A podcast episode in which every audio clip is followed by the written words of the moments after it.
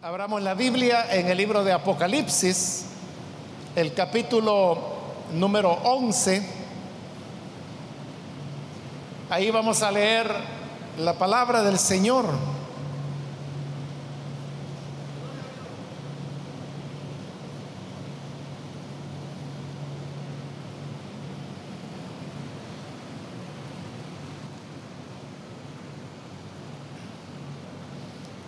Bien, dice la palabra de Dios en Apocalipsis, capítulo 11, el versículo 7. Cuando hayan acabado su testimonio, la bestia que sube del abismo hará guerra contra ellos y los vencerá y los matará. Amén. Hasta ahí vamos a dejar la lectura. Pueden tomar sus asientos, por favor.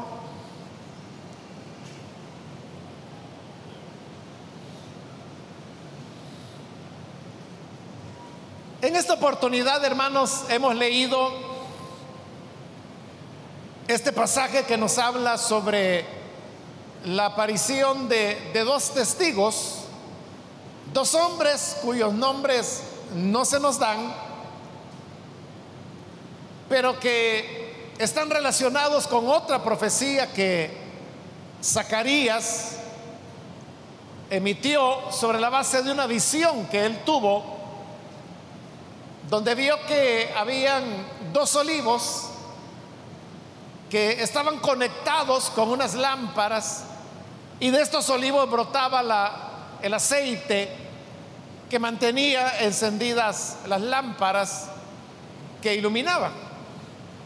Esa profecía de Zacarías es retomada y se usa en este libro de Apocalipsis para hablar de dos hombres que precisamente harán la misma tarea, la de traer la luz de Dios a un mundo que va camino a la rebelión, a la negación de Dios.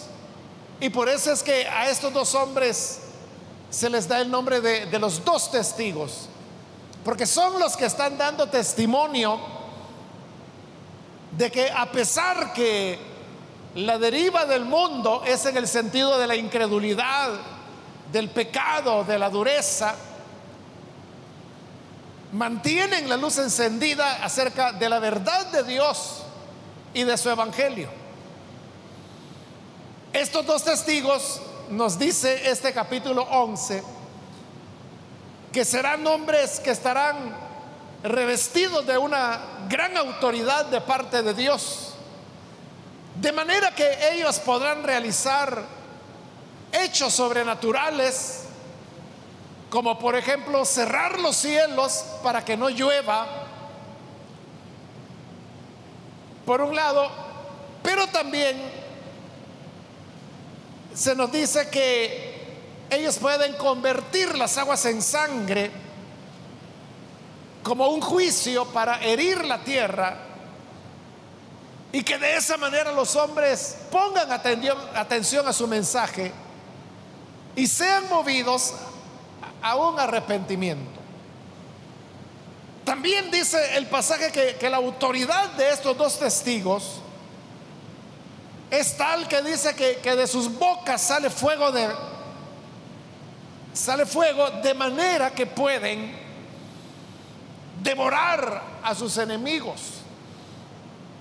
Con lo cual se nos está hablando porque de la boca pues son las palabras las que salen pero son palabras contundentes, son argumentos que, devorarán al enemigo, es decir, lo derrotarán por la verdad que, que ellos están hablando. Semejante a lo que ocurrió con el Señor Jesús, a quienes muchas veces le pusieron trampas a través de preguntas capciosas, le pusieron retos en los cuales lo desafiaban, pero el Señor verbalmente siempre daba la respuesta y la salida y siempre él continuaba incólume y venciendo a sus enemigos. Pues algo parecido ocurrirá con estos dos testigos. Ahora, como todo ser humano, también el ministerio de los dos testigos será limitado, limitado en el tiempo, porque no hay ser humano que sea eterno y por tanto si el ministerio de ser testigos de Dios lo realizan seres humanos, entonces significa que su testimonio también está limitado en el tiempo. Dios ha designado el tiempo que durará el testimonio de estos dos testigos. Y el versículo que hoy acabamos de leer nos dice que cuando hayan acabado su testimonio, es decir, hay una tarea que Dios desea que cada uno de sus hijos hagan. En este caso de los dos testigos, la misión de ellos es dar testimonio. Pero cuando esa misión se cumpla, es decir, cuando ellos hayan terminado de dar su testimonio, entonces obviamente terminada su tarea, ya no tienen nada más que hacer en la tierra. Como el Señor Jesús lo dijo, Padre, he terminado la obra que me encomendaste. Ahora glorifícame con la gloria que tuve contigo antes de todas las cosas. Entonces cuando haya terminado el testimonio de los dos testigos, dice que la bestia que sube del abismo, y cuando habla de la bestia que sube del abismo, Apocalipsis está hablando de un cuadro que se ha relatado anteriormente, en el cual Juan vio que un ángel descendió del cielo y este ángel traía la llave del abismo al llegar a la tierra, giró esta llave y abrió el abismo y del abismo subió humo que cubría el cielo. Y de este abismo salieron espíritus que fueron por toda la tierra para atormentar a los hombres. Y es del abismo de donde aparece la bestia. Esta no, no, es la bestia que luego vamos a ver aparecer en el capítulo 13 sino que aquí se está refiriendo a Satanás mismo. Y dice que esta bestia hará guerra contra los dos testigos. Y oiga lo que dice, los vencerá y los matará. Pero vean lo que está diciendo ese pasaje. La bestia hará guerra contra los dos testigos, esos dos testigos poderosos. Y dice que los vencerá. Satanás los vencerá, los va a derrotar. Y no solo eso, sino que dice, los matará. Esta verdad que nos está enseñando aquí el libro de Apocalipsis, para nosotros hermanos es una enseñanza valiosa. Porque esto significa que no es cierta la idea que muchas personas tienen en relación con que si alguien sirve a Dios se supone que no le va a pasar nada malo, que el Señor lo va a proteger. Ah, no, es que como anda haciendo la obra de Dios, pues el Señor lo guarda, el Señor lo protege.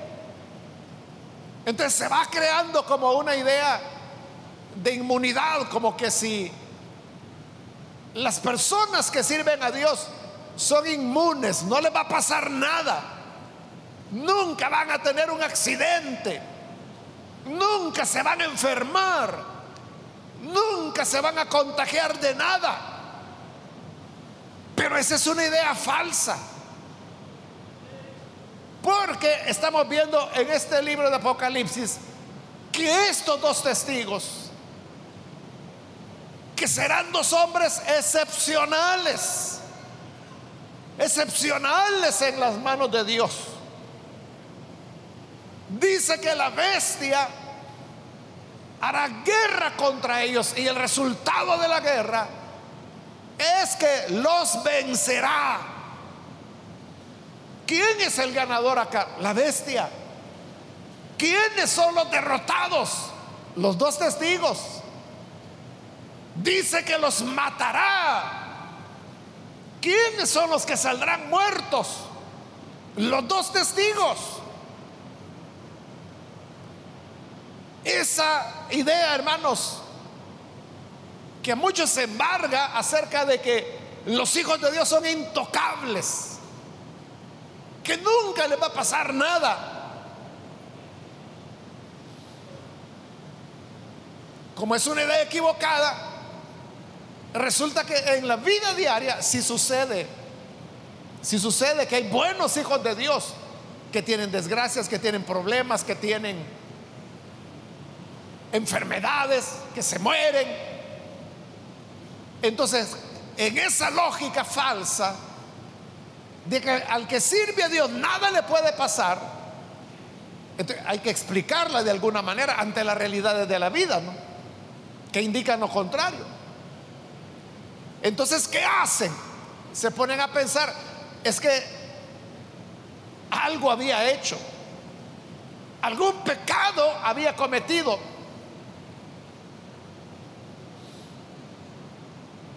Y entonces caen en la categoría de los amigos de Job. Que Job, dice la Biblia, que era un hombre íntegro. Y como el Señor le dijo a Satanás, has visto a mi siervo Job, que no hay otro como él sobre la tierra. Que me teme en todos los caminos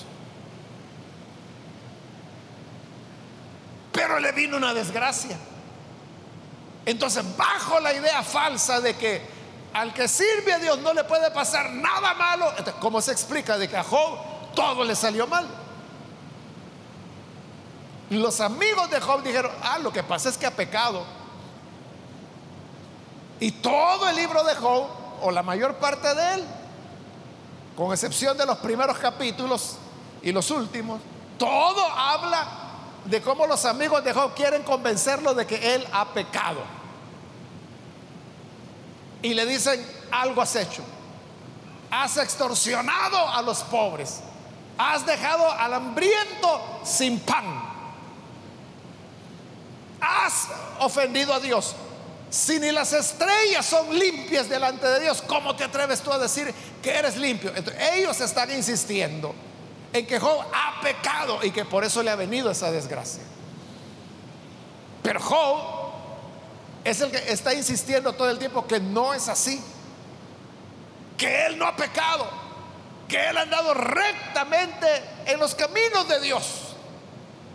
Bueno, y al final del libro usted sabe que Dios interviene.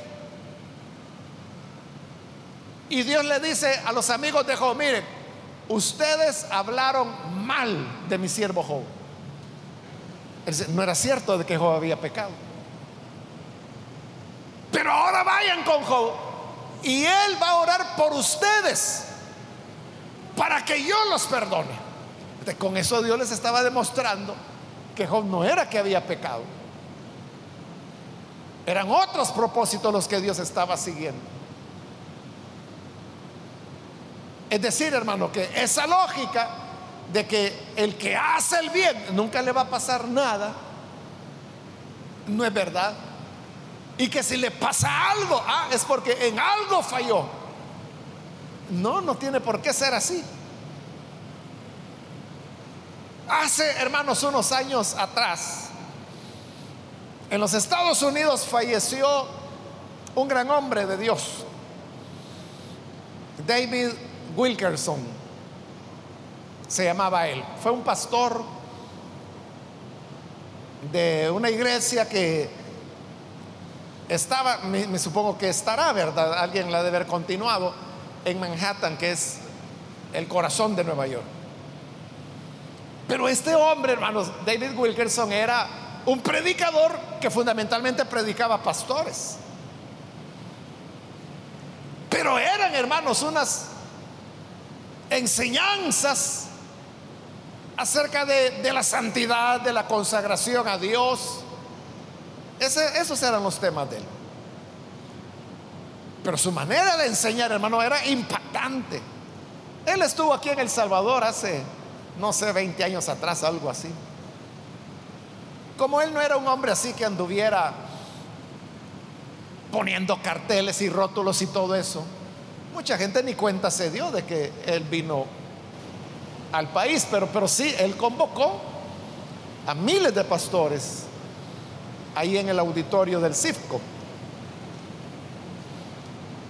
Y bueno, los hermanos que fueron, los pastores que fueron a esas conferencias, hermanos, salieron pues impactados. Este hombre, hermanos, por décadas fue todo un referente, sobre todo en los Estados Unidos, que yo creo que no ha habido otro hombre como él. Muy usado por Dios. Es en la iglesia de él donde se congregaba eh, Nicky Cruz, el famoso expandillero puertorriqueño, que escribió su libro también famoso de La Cruz y el Puñal. Bueno, esa es como parte de la obra que David Wilkerson hizo. Lo que le quiero contar es de que hace unos años atrás él falleció. Y mire qué cosa más extraña. Él falleció en un accidente automovilístico. O sea, fue una desgracia y él perdió la vida. Es decir, que él estaba bien, ya, era un señor de edad, pero de repente estaba muerto. Entonces, la muerte de él fue así tan súbita que yo recuerdo que, hubo personas que comenzaron a, a comentar, qué extraño. O sea, porque para ser el calibre de hombre de Dios que era él y la manera como Dios lo usaba, ¿cómo es que hoy se murió? Ahí, ahí está operando lo que yo le digo, esa mala idea de que al siervo de Dios nunca le va a pasar nada, nunca va a tener desgracias. Y no faltó personas que dijeran, es que quizás algo había hecho el hermano, o sea, algo malo, ¿verdad? Y entonces el Señor como, y eso es cierto, ¿verdad? Que la Biblia dice que al que mucho se le da, mucho se le demanda. Entonces, más de alguno dijo, ah, bueno, entonces como Dios lo usaba mucho a él. Dios lo que hizo fue castigarle inmediatamente por algo que él había hecho. Pero la cuestión es que no hay ningún indicio de nada malo que él haya hecho nunca. ¿Por qué simplemente no aceptar lo que la Biblia dice? Y es de que la bestia puede hacer guerra contra aquellos que son hermanos como los blancos principales dentro de la obra de Dios. Recuerde que el profeta Zacarías lo dijo, heriré al pastor y las ovejas serán dispersadas. Entonces Satanás tiene bien claro desde hace milenios que lo que debe atacar son los liderazgos. Y si puede eliminarlos, matarlos, con mucha más razón, porque es como Él neutraliza el avance que la obra de Dios pueda tener. Ahora uno puede decir, bueno, sí, Satanás quiere terminar con los que sirven a Dios, pero el Señor envía sus ángeles Porque así lo dice la Biblia, ¿verdad? Que le envía a sus ángeles que acampan alrededor de los que le temen y los defiende. Pero es seguro, hermanos, que estos dos testigos también tenían los ángeles del Señor. También el Señor había enviado a sus ángeles para que acamparan alrededor de ellos y los vencieran, los, los defendieran. Entonces, ¿cómo es que hoy la bestia los mata? Es que de la misma manera que Dios, hermanos, puede poner ángeles para que nos defiendan, los puede quitar. Y no porque la persona haya hecho algo malo. ¿Por qué los dos testigos fueron asesinados? Ahí lo dice el versículo. Cuando hayan terminado su testimonio. Entonces, ¿por qué los mató la bestia? ¿Por qué los venció? Porque robaron, porque se metieron con otra mujer, porque pecaron. No. Era simple y sencillamente porque habían terminado su testimonio. Cumplida la misión, cumplida la tarea. Claro, uno pensaría, ¿verdad?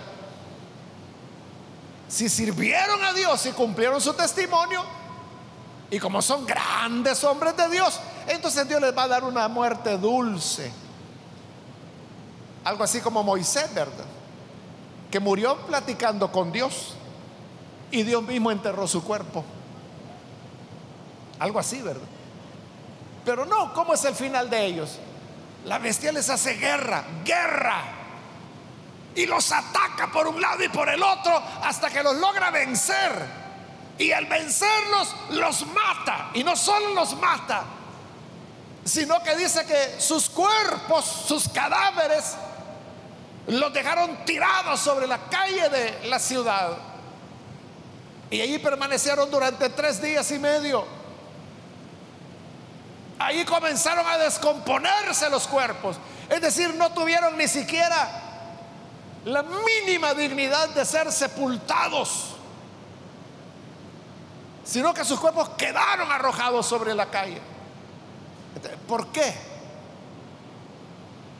Ahí es donde tenemos que entender la verdad. Que los males no necesariamente vienen para la gente mala. En primer lugar. Y en segundo lugar, los males no necesariamente vienen porque la persona ha fallado o ha pecado. Hay otra razón. Y es porque así es como Dios quiere por ejemplo, en el caso de estos dos testigos, que le glorificaran con su muerte. Porque una muerte que glorifica a Dios no es, hermanos, aquella muerte donde el hombre de Dios termina en su cama, recostado, rodeado de sus familias, y ahí poco a poco se va muriendo hasta que se murió. La gente quizá ni cuenta se da. O cuando se da cuenta ya está muerto, ¿verdad? Pero el ser perseguido, el recibir guerra, el ser vencido, el ser asesinado por la bestia, ese martirio. Y eso honra a Dios. El martirio es un privilegio que no cualquiera tiene. El martirio es un privilegio que Dios tiene reservado para muy poquitos hombres y mujeres. Para muy pocos es un privilegio. Entonces, el privilegio del martirio glorifica a Dios. Y ese, hermanos, es como el testimonio final un testigo es alguien que da testimonio de algo. Es alguien que tiene un mensaje.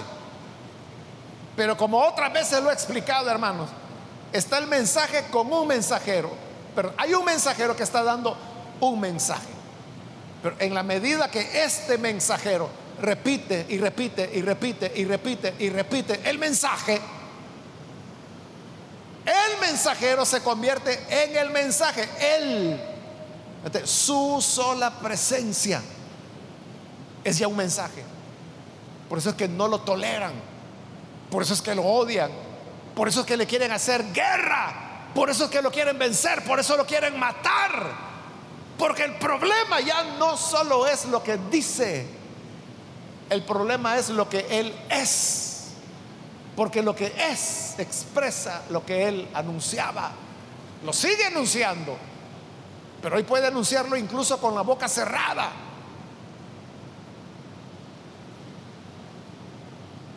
Y hay un punto que yo llamo el punto de, no retorno. Ahí ya no se puede regresar. Y es que cuando la persona ha llegado a convertirse en el mensaje, la única manera de evitarse problemas sería que traicionar el mensaje. Que le dijeran, mire, ya no dé testimonio de eso, ya no hable más de eso, porque mire, lo andan buscando, quizá lo van a matar. Este, aquel que dice así, entonces mejor ya no voy a decir nada. Ese que se calla, claro, salva su vida, pero es lo que Jesús dijo: el que salve su vida la perderá. Porque la salva, pero a precio de qué? De callar el mensaje. Pero estos hombres excepcionales como le digo, ya pasaron ese punto de no retorno. No van a volver, no van a callar. Y, les pueden estar apuntando ya la cabeza, no van a callar. Porque si callan, ellos saben que es votar todo lo que han venido construyendo por años. Y por el contrario, cuando les pegan el tiro en la frente, ese es el sello de que lo que anunciaron toda su vida era la verdad. Porque nadie va a morir por una idea, por una un invento o por una filosofía. Las personas entregan la vida solo por aquello que saben que es absoluta verdad. Una vez pasado el punto de no retorno, no queda más que lo que le ocurrió a los dos testigos. Ser derrotado, morir. Y le dije, sus cuerpos quedaron arrojados. Entonces uno podría preguntarse, entonces el diablo puede ganar. Entonces el diablo puede vencer a los hijos de Dios. Sí. Sí. Entonces Satanás puede salir ganando una batalla. Sí, sí puede ganar batallas. Lo que nunca va a ganar es la guerra.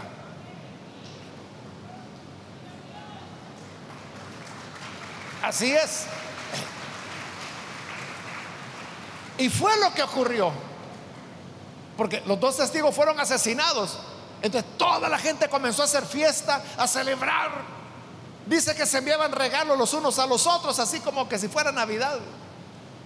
Y decían felicidades porque ya nadie te va a estar atormentando con el pecado que tú tienes. No, felicidades a vos también, ahí te envío otro regalito. Pero al tercer día, dice, al tercer día, el Espíritu de Dios vino sobre los cuerpos de estos dos hombres.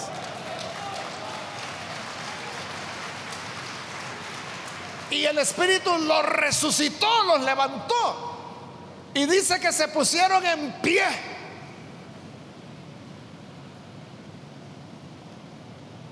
Y poniéndose en pie, oyeron una voz del cielo que les decía, suban acá.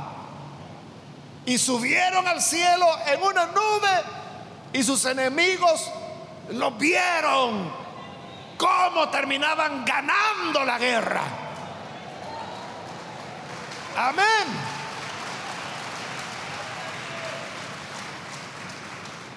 Pero antes de ganar esa guerra, habían perdido la batalla. No nos extrañemos entonces, hermanos, de que a nuestra vida también puedan venir ataques, derrotas. A un hijo de Dios las cosas le pueden salir mal. Un hijo de Dios puede enfermarse y no porque ha pecado.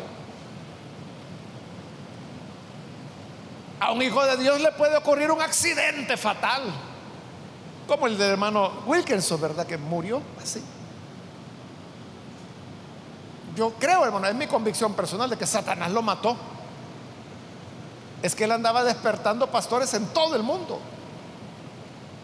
Ahí, hermanos, en, en esas plataformas de YouTube, ahí usted puede poner David Wilkerson y ahí usted puede encontrar mensajes.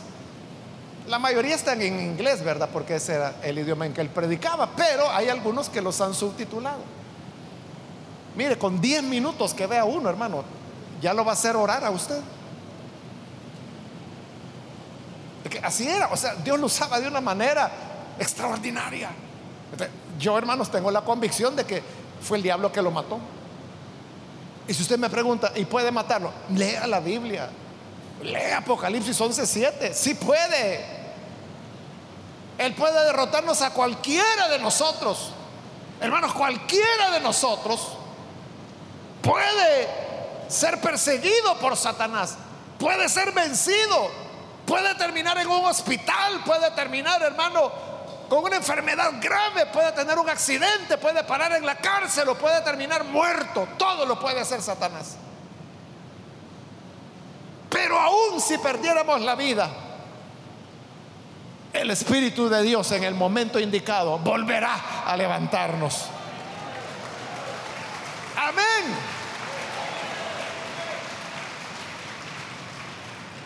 El pensamiento, hermanos, que yo quiero dejarle es, no nos extrañemos. No nos extrañemos que cuando más sirve usted a Dios, más problemas tiene. O que tiene pérdidas que ni de pagar no tuvo. Es lo normal. Pablo lo dijo, los que quieran vivir piadosamente sufrirán persecución.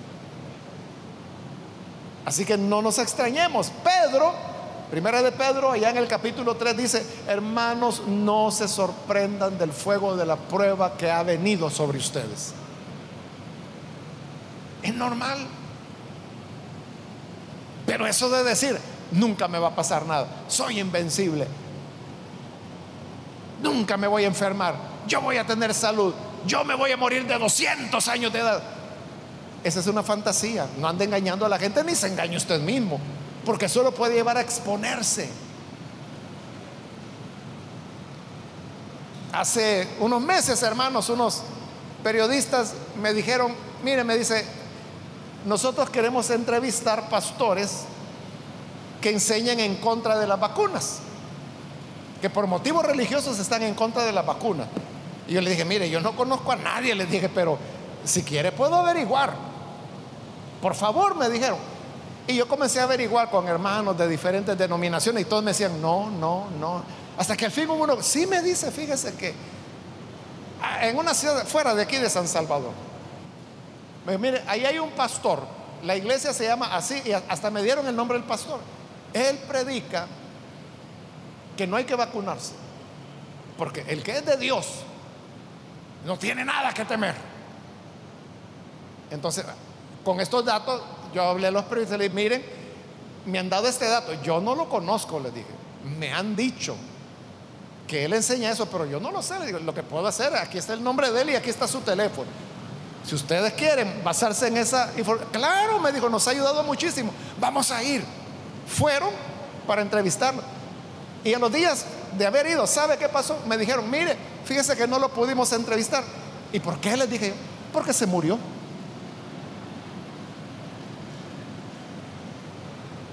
Se contagió de COVID y se murió.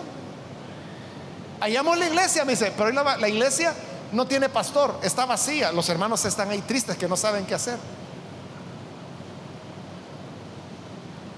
Vea los peligros por una idea equivocada, ¿verdad? O sea, porque este hermanito que le digo, yo no tuve el gusto de conocerlo, ¿verdad? Tengo su nombre porque me lo averiguaron. Pero él predicaba eso. No, confía en Dios. No le va a pasar nada. Dios tiene control de los virus. Ponga su fe en Dios, no en la medicina. Eso predicaba él. Se murió. Y yo le pregunto, ¿cómo era más útil él a Dios? ¿Predicando en la iglesia o muerto? Todo el problema es por pensar de que yo soy inmune, que nadie me puede tocar, que no me va a pasar nada. Ve que no. Por eso debemos siempre cuidarnos porque Satanás anda como león rugiente viendo a ver a quién devora. Se lo quiere devorar, hermano y hermana. Te quiere devorar enterita y enterito. Por eso debemos ser cuidadosos y no extrañarnos cuando el fuego de la prueba llegue a nuestras vidas. Vamos a cerrar nuestros ojos y vamos a orar pero antes de hacerlo, yo quiero invitar a las personas que todavía no han recibido al Señor Jesús como su Salvador. Mas si usted ha escuchado la palabra del Señor, hoy yo le animo para que usted pueda recibir al Hijo de Dios. Si necesita hacerlo, allí en el lugar donde se encuentra, puede ponerse en pie en señal de que desea recibir el Hijo de Dios. Y con todo gusto vamos a orar por usted. ¿Hay alguna persona, algún amigo o amiga que necesita recibir a Jesús? ¿Puede ponerse en pie? Hoy es el momento para hacerlo. Alguien? Alguien que necesita recibir a Jesús. Póngase en pie venga el Hijo de Dios. Porque en Él es donde entendemos todas las cosas. Y es donde vamos a encontrar la salida. Muy bien, ahí arriba hay una persona, que Dios lo bendiga. Alguien más que necesita recibir al Hijo de Dios puede ponerse en pie. Si hay otra persona, hoy puede hacerlo. Ahí en el lugar donde está, simplemente póngase en pie. Lo que queremos es ver si hay alguna persona para orar por usted. Vamos a orar, pero quiere que le incluyamos en la oración. Póngase en pie para que oremos por usted. ¿Alguien más que viene? También quiero extender la invitación para los hermanos o hermanas que se han alejado del Señor, pero si usted necesita reconciliarse, hoy es el momento para hacerlo. Puede ponerse en pie si quiere volver a los caminos del Señor. Se alejó por la razón que sea. Lo importante es que hoy usted quiere recomenzar la vida cristiana. Póngase en pie y vamos a orar por usted. Cualquier amigo o amiga, hermano o hermana que se reconcilia, póngase en pie. Hoy es su momento. Quizás usted se resintió con Dios porque creyó a esa fantasía de que nada le iba a pasar, que todo le iba a salir bien. Y se da cuenta que no. Hoy podemos recomenzar. Muy bien, aquí hay otra persona, que Dios lo bendiga. ¿Alguien más? Si vendrán dificultades. Si Satanás nos hará guerra. Pudiera vencernos. Pudiera incluso matarnos. Pero si nuestra fe está puesta en Jesús, volveremos a levantarnos, resucitaremos. ¿Hay alguien más que necesita a Jesús o necesita reconciliarse? póngase en pie. Y esa fue ya la última invitación que hice. Si usted necesita recibir a Cristo o reconciliarse, póngase en pie Porque esta fue ya la última invitación que hice. ¿Hay alguien? ¿Alguien más? A usted que nos ve por televisión, lo invito para que se una con las personas que aquí en este edificio están recibiendo a Jesús. Únase usted también en esta oración. Padre, gracias te damos por tu palabra. Porque esta es la palabra que nos ilumina y nos instruye en todas las cosas. Por eso, Padre, hoy queremos presentarte a las personas aquí en este lugar y a través de los medios de comunicación que están abriendo su corazón para creer en tu palabra, para recibirte como Salvador. Ayúdanos, Padre, para que la vida y la salvación venga sobre aquellos que temen tu nombre y que viven de acuerdo a tu voluntad. Sabemos que no siempre caminaremos sobre pétalos de rosa. Sabemos que no siempre el camino será alegre. También tendremos que ir por el valle de sombra de muerte. Pero aún allí tú nos confortarás. Ayúdanos entonces, Padre, para poder vivir para ti y agradarte en todos los aspectos. Es nuestra oración en el nombre de Jesús, nuestro Salvador. Amén y amén.